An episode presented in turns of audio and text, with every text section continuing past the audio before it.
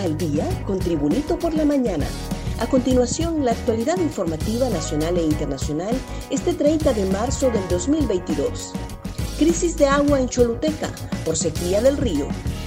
Una crisis de agua para el consumo humano está sufriendo la población de Choluteca, ya que el río Choluteca, como el principal abastecedor de líquido, está registrando una severa sequía ante la falta de lluvias. El gerente de operaciones de la empresa Aguas de Choluteca, Wilberto Reyes, recomendó a las empresas agroindustriales que hacen uso del agua que no la utilicen las 24 horas del día para la irrigación de los cultivos, sino que sea en menos tiempo, ya que la población debe consumir el líquido. Reyes señaló que los miembros del Comité Antisequía están preocupados por el intenso verano y las repercusiones que se tienen, entre estas la baja considerable del caudal del río Choluteca, por lo que no descartan declarar emergencia por la escasez de líquido en la cuenca hidrográfica. Personal sanitario paralizará hoy atenciones en hospitales del país.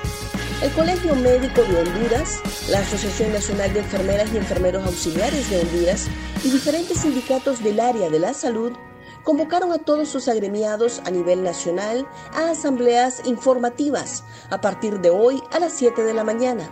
La convocatoria se da ante la falta de pago de salarios en los últimos tres meses, así como por los nombramientos pendientes del personal de primera línea. Las asambleas se harán en las 20 regiones sanitarias y 32 hospitales del país. Buscan con angustia a modelo desaparecida.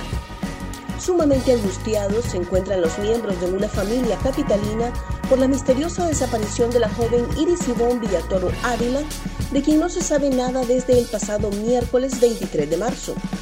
El parte policial indica que la muchacha es una reconocida modelo y estudiante de la carrera de odontología y de acuerdo con la información vertida por sus familiares, la universitaria habría desaparecido luego de salir de su apartamento ubicado en la residencial La Hacienda en Tegucigalpa.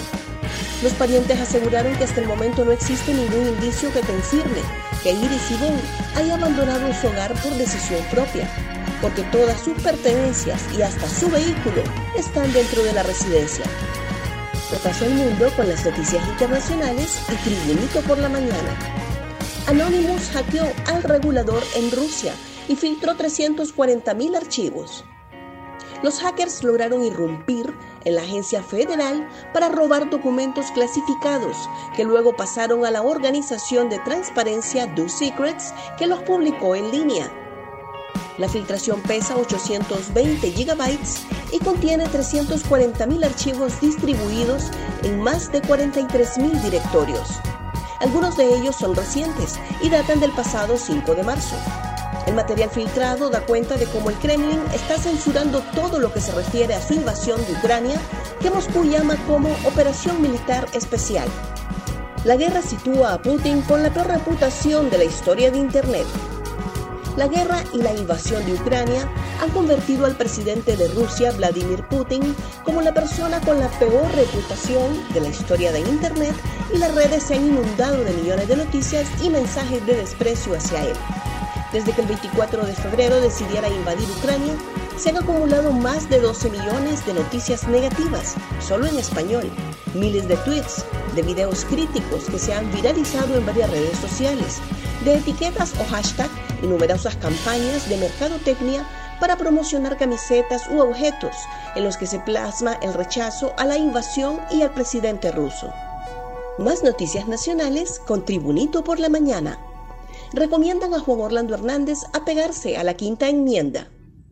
El abogado José III Midense, experto en derecho penal y radicado en Texas, Estados Unidos, recomendó al expresidente hondureño Juan Orlando Hernández apegarse a la quinta enmienda de la Constitución estadounidense para evitar incriminarse solo.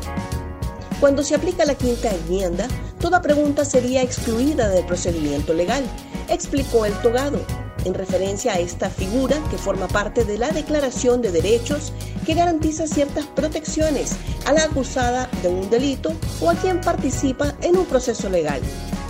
Estados Unidos no se llevará a todos los narcos. El comisionado de policía en condición de retiro, Leandro Osorio, aseguró que con la caída del expresidente de Honduras, Juan Orlando Hernández, se está empezando a desmontar el cártel Hernández Alvarado. Varios de sus colaboradores se han tirado del barco Hernández Alvarado, como también Estados Unidos no se va a llevar a todos los narcotraficantes, porque tendría que abrir una cárcel especial solo para narcos hondureños, aseguró Leandro Osorio. Redondo tiene que medir un poco sus palabras. Le pido al presidente del Congreso, Luis Redondo, que hay que medir un poco sus palabras y sus declaraciones tienen un impacto que hay que cuidar, dijo el expresidente de la Comisión Nacional de Bancos y Seguros, José Luis Moncada. Sobre lo realizado por la primera dama con un banco nacional, dijo que es un procedimiento totalmente transparente, que se acostumbra tanto en Honduras como en cualquier parte del mundo, en el caso que no tenga el efectivo para poder cumplir con una obligación. Aquí la situación se pone compleja, porque el presidente del Congreso ha posteado y señala a las instituciones bancarias y dice que no hagan este tipo de acciones.